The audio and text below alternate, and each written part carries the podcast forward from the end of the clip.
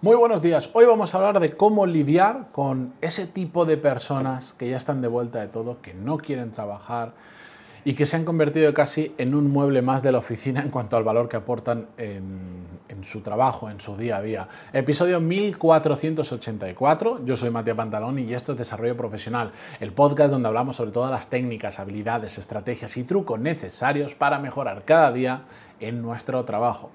Me enviaba un oyente del podcast, esta semana voy a responder a varias preguntas. Me enviaba un oyente del podcast eh, un email muy corto que me decía, ¿qué opinas de los dinosaurios en las empresas? Así que hoy vamos a hablar sobre ello. Lo primero que tenemos que entender es que depende la perspectiva desde eh, la que se mire esta misma situación. No es lo mismo lo que vamos a poder hacer cuando tenemos poder de decisión que cuando no tenemos poder de decisión sobre esa persona y, por ejemplo, meramente es un compañero de equipo o un compañero de la empresa con la que tenemos que hacer un proyecto determinado. Cambia eh, muchísimo la fiesta, así que vamos a ver qué hacer o qué cosas podríamos hacer desde ambas perspectivas y también al final os voy a dar una conclusión que para mí realmente es lo más importante del episodio. Pero vamos por partes. Tengo aquí un guion porque no me quiero dejar ningún punto porque me ha apuntado unos cuantos. Bien, el primero, antes de todo, ¿qué es un dinosaurio? Yo creo que un dinosaurio... Em, todos hemos conocido a uno de ellos que son este tipo de personas que ha decidido, por el motivo que sea, apagar el cerebro y aportar el mismo valor a la empresa que el taburete que yo tengo aquí al lado que no lo veis en cámara, que una planta o que, que básicamente están ahí como si fuesen un mueble de la empresa. Muchas veces esto está vinculado o es fácil ver rápido a dinosaurios, en, por ejemplo, en empresas multinacionales donde hay gente em, que ha decidido eh, que no quiere trabajar más, que no se ha querido actualizar con la empresa y se queda completamente desfasado. Recuerdo el caso, eh, mi hermano mayor trabajaba en una empresa donde directamente tenían una zona, literalmente, una zona de no lo llamaban así, eso lo llamaba yo con mi hermano, de dinosaurios. Eran gente que la empresa no quería despedir porque le costaba mucho dinero, pero que ni siquiera había aprendido a utilizar el software que se utilizaba hoy en día, en ese caso era para diseño de trenes. Y por lo tanto, como no sabían utilizar el software, ni básicamente no sabían, prácticamente no sabían utilizar un ordenador pero no porque la empresa no les hubiera enseñado, era porque ellos no se habían actualizado y bueno, hay gente que es cara dura, hay gente que es jeta y que dice, yo voy a aprender eso, si yo ya llevo 25 años en la empresa 30, venga, que me despidan, que me paguen, no sé, 150.000 euros y yo me voy tan contento, así que hasta que me despiden yo me quedo aquí sin hacer nada. Esa es una realidad, eso existe. Lamentablemente eso se ve mucho en gente de determinada edad, porque tienen técnicas muy enquilosadas o muy antiguas de hacer las cosas, porque no, eh, no se han sabido reciclar, etcétera, etcétera. Ahí es más probable que se dé esto. Pero ojo, uno, no estoy diciendo que todas las personas mayores, porque a mí también me va a tocar llegar ahí, nadie nos escapamos, sean así, para nada. O sea, conozco gente, bueno, la realidad, yo qué sé, mis padres o, vuestros padres, quien sea, eh, son gente que ha currado hasta que se ha jubilado y lo ha hecho muy bien, se ha esforzado y no tiene nada que ver con estos dinosaurios. Ahora, es normal que la gente que ya era vaga cuando era joven o que era sinvergüenza o que las dos cosas o, por el motivo que sea decida apagar el cerebro, haya un momento que, dicen, pues mira, aprovechan la situación y dicen, ya que llevo 30 años trabajando en esta empresa, cuando se llevaba eso de trabajar 30 años en una misma empresa, aprovechan, mm, le echan morro, dejan de intentar aprender, simplemente van, pues estos que, este caso que os decía de mi hermano, era gente que literalmente lo que hacían en el día a día, porque son jetas, pero tienen que cumplir la ley. Entonces tenían que ir a trabajar, otra cosa es que no hicieran nada. Iban básicamente, se sentaban, encendían el ordenador, me lo contaba mi hermano, y se quedaban así, se ponían a navegar en internet, en todo lo que podían navegar, porque les iban cortando accesos, se levantaban, hablaban con uno, con otro, tal, y la gente sabía que eran los dinosaurios y ellos lo sabían perfectamente, era como no podían hacer nada, o no querían hacer nada, mejor dicho, y esa era la situación. Pero también hay mucha gente que sin llegar al extremo de decir, no, es que ya tiene 60 años, no se ha actualizado, que para mí también eso son excusas, pero bueno, con mucha menos edad se convierten en exactamente lo mismo. Así que ser un dinosaurio no depende de la edad, depende de la actitud y depende de la jeta que seas. Entonces, bien, puestos un poco en escena para que entendáis que es un dinosaurio, vamos a ver, primero, si no tenemos poder de decisión. Hay una frase que para muchos casos puede ser muy acertada y no lo es para este, que dice, si no puedes con ellos, únete. Pues tengo que deciros que no aplica para nada en este caso. El, el mayor peligro de, para mí de los dinosaurios cuando no tienes poder de decisión, es decir, no lo puedes sacar de tu equipo, echarlo o minimizar al menos el daño, es el peligro de contagio, de, de, que te contagien su mala actitud, de que te contagien su mala forma de hacer las cosas. Es muy peligroso, porque si tú pones a un dinosaurio que está de vuelta de todo, que no va a trabajar, que no quiere trabajar, y de hecho si puede hacer un poco la puñeta, la va a hacer, y lo pones cerca de gente con poco criterio, con poco sentido común, con la cabeza poco estructurada o que está en un momento de cabreo o en un momento, ese punto en el que dices, este tío como no espabile se va a convertir en un dinosaurio, pero tiene potencial, es muy peligroso, muy peligroso juntar a gente que no tiene la cabeza muy bien amueblada con dinosaurios. Muy, muy peligroso, porque los malos hábitos se contagian mucho más rápido que los buenos hábitos. Entonces, si tú, si tú pones una persona que utiliza técnicas antiguas, que no se quiere reciclar, que está todo el día criticando, que no quiere, no, que le importa un pito su trabajo, que no sé cuánto, y lo juntas con otras personas que están ahí, ahí, que dices, uff, miedo.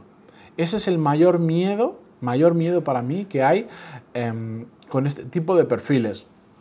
Mm, es, esa osmosis que ocurre, al igual que, bueno, ya no sé si lo he preparado para el siguiente episodio o lo dije la semana pasada porque estoy adelantando episodios. Es muy relevante la gente con la que juntamos, con la que nos juntamos. Y hay gente que tira de nosotros para arriba y hay gente que tira de nosotros para abajo. Los dinosaurios tiran de nosotros para abajo y es muy arriesgado sobre todo crecer en un entorno profesional rodeado de dinosaurios. Yo me pongo en la situación de una persona que está en el inicio de su carrera profesional, que todavía no ha tenido la perspectiva de diferentes empresas, de cómo se hace en diferentes sitios, y su única perspectiva es trabajar con un dinosaurio, la probabilidad de que esa persona no digo se convierta en un dinosaurio, pero que su rendimiento sea mucho menor, porque cree que eso es esa es la manera de trabajar, esa es la manera de pensar, es muy alto de que eso ocurra, muy alto. Por lo tanto, es muy peligroso. En cambio, cuando tú ya has pasado por diferentes trabajos, sabes, hombre, hay empresas en las que se aprieta más, se aprieta menos, se trabaja de esta manera, de la otra, pero ya tienes suficiente perspectiva. Si caes en un equipo con dinosaurios, es mucho más fácil que detectes, ah, este tío es una lacra. Yo cuidado con este que solo me va a llevar por mal camino ya tienes más criterio forjado, tienes la cabeza más amueblada, pero cuando caes con gente que no ha visto otras cosas, que un día, de hecho, se me ocurre ahora un tema que podríamos hablar, que es el, el invierno que hay fuera muchas veces de tu empresa, cuando trabajas en una empresa que es realmente buena, yo a la gente de mi equipo que de forma natural hay rotación, porque, porque no funcionan y lo saco del equipo, o porque ellos también pues, ven que en lo que están haciendo ya no pueden crecer o les apetece probar otras cosas, que hablamos de eso abiertamente un día, pues muchas veces les digo, yo me alegro, por ejemplo, hace poco se fue una persona, eh, porque es cierto, mi equipo ya no tenía trayectoria por sus habilidades, por sus capacidades, por su motivación, etcétera y encontró, eh, bueno, pues buscó otro trabajo y se terminó yendo. Y el día que vino a contármelo, yo le dije, bueno, pues yo me alegro si eso es una muy buena oportunidad para ti, vas a ver cosas diferentes, vas a conocer compañeros diferentes, otras maneras de hacer las cosas, de todo. Encima te vas ganando un poquito más, yo encantadísimo, es una excelente persona. Le dije, pero solo tienes que tener una cosa en cuenta. Ojo con el frío que hace fuera porque estás acostumbrado, esta es tu experiencia, primera experiencia laboral y estás en un entorno y en una cultura que no es habitual fuera. Efectivamente, ya se ha dado cuenta que fuera hace mucho frío. Pero eso me lo voy a apuntar, no, mira, voy a hacer una pausa que no os vais a dar cuenta, pero me lo voy a apuntar para no olvidármelo. Venga, ya estoy, ya estoy de vuelta. Vosotros solo habréis notado un segundo de parón, pero yo me he apuntado eh, todo ese tema para tratarlo en un siguiente episodio. Y disculpad que lo haga así tan... Que, que normalice este tipo de cosas, pero es que no me lo quería dejar.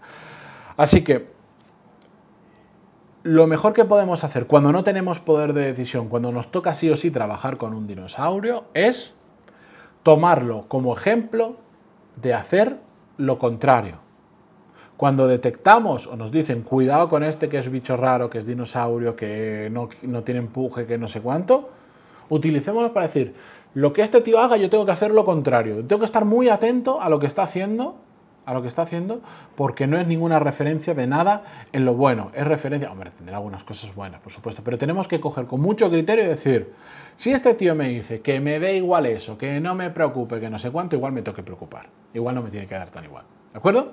Después, el siguiente caso es cuando nosotros tenemos poder de decisión, es decir, cuando nosotros podemos hacer algo con esa persona.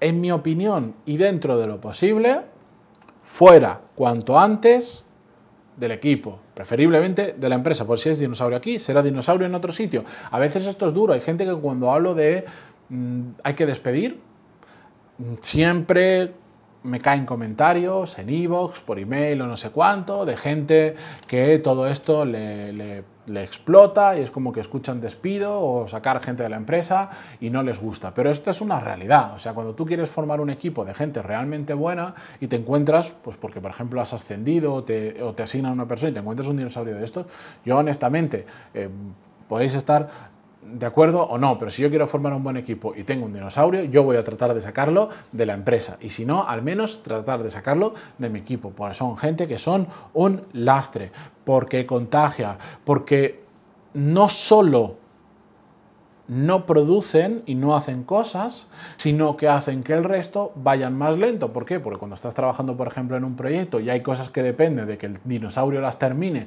para que otro pueda continuar por otro lado o hacer otra cosa, te ha fastidiado el, te ha fastidiado el equipo. Hace que siempre se dice ¿no? que el eslabón más débil de la cadena es el que marca la diferencia. Pues, pues esto es un poquito igual. El más lento de todos, el menos productivo, muchas veces marca el ritmo del resto del equipo. Por lo tanto, si yo puedo decidir, esa persona se va fuera cuanto antes. A veces, evidentemente, no es tan fácil sacarlos de ahí. Porque, ¿qué le vamos a hacer? Es lo que hay. Pero em, para mí personalmente, después lo que pasa es que lo llevas a una hoja de cálculo y te viene el financiero y te dice, no, es que, es que la indemnización de esta persona son 50.000 euros, que es un pastizal, lo sé.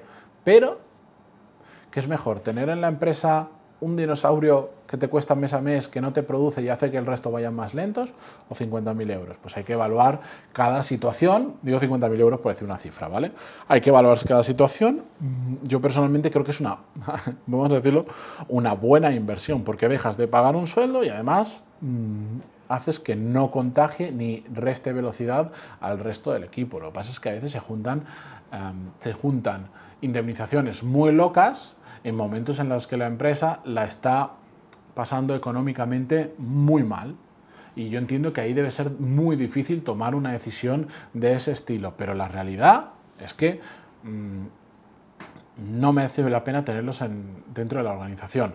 Y lo hemos visto en las grandes empresas, lo que pasa es que esto muchas veces lo camuflan de planes de renovación, de no sé cuánto, pero vamos, yo me acuerdo un amigo mío entró en un paquete de miles de personas que entraban en una gran multinacional que todos conocéis o habéis utilizado alguno de sus servicios de telefonía, eh, básicamente lo que habían hecho, habían descremado la empresa quitando muchos dinosaurios que tenían y estaban metiendo chavales nuevos eh, que salían de la carrera con muchos estudios, aunque no tuvieran experiencia, pero que costaban probablemente un cuarto de lo que costaban esos dinosaurios que además no estaban produciendo nada, que después esos chavales que entraron empezaron cobrando menos y han ido creciendo. Mi amigo ahora probablemente cobrará dos o tres veces lo que cobraba cuando entró en esa empresa pero al menos no es, la empresa igual ya está pagando lo mismo que le está pagando al dinosaurio, pero en cambio, en lugar de tener el dinosaurio, tiene una persona motivada que tiene ganas de hacer ese trabajo, de aprovechar la oportunidad que le han dado, etcétera, etcétera.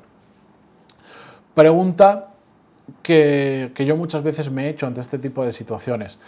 ¿Se puede reconducir a un dinosaurio? Es decir, porque en un mundo de unicornio sería no le despidas, no lo saques del equipo, ayúdalo a que vuelva a la senda buena. Bueno, pues en mi experiencia esto es muy complicado. Solo se puede reconducir una persona así cuando está al inicio cuando va, digamos, de camino a convertirse en un dinosaurio. Cuando os decía, estas personas que dices si se juntan con un dinosaurio se van a convertir en un dinosaurio, pues a esas personas que están en ese momento aún hay esperanza y aún puedes hacer cosas. ¿Qué puedes hacer? Pues hablar mucho con eso, con ellos, explicarle eh, por qué su motivación, su actitud o su forma de afrontar las cosas les puede llevar a este tipo de situaciones, qué le va a pasar, porque, claro, cuando tú tienes vamos a poner en el entorno del que estoy yo, por ejemplo, entre los 30, entre los 25, los 40 años,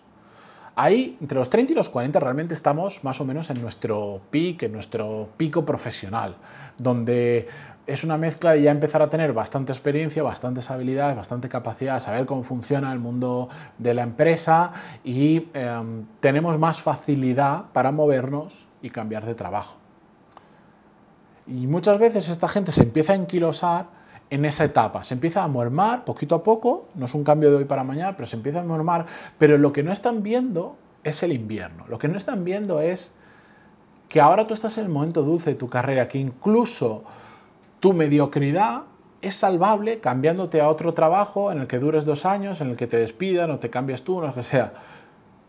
Pero cuando ya no tengas esos, esa edad, cuando pasas determinados momentos, lamentablemente, las oportunidades empiezan a caer en picado.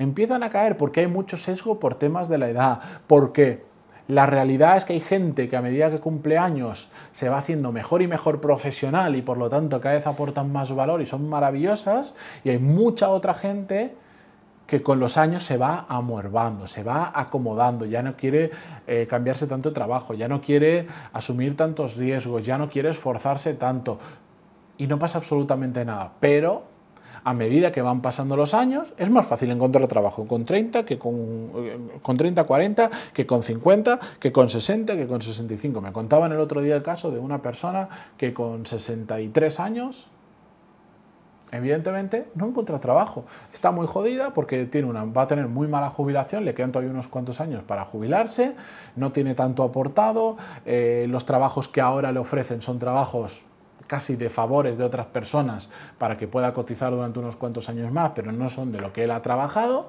Joder, es que se va haciendo complicado, entonces si cada vez por cómo funciona el mercado estemos o no de acuerdo, cada vez va a ser más complicado y nosotros en paralelo vamos bajando nuestro ritmo y nos vamos amuermando y nos vamos convirtiendo poco a poco en un dinosaurio, nos espera un futuro jodido.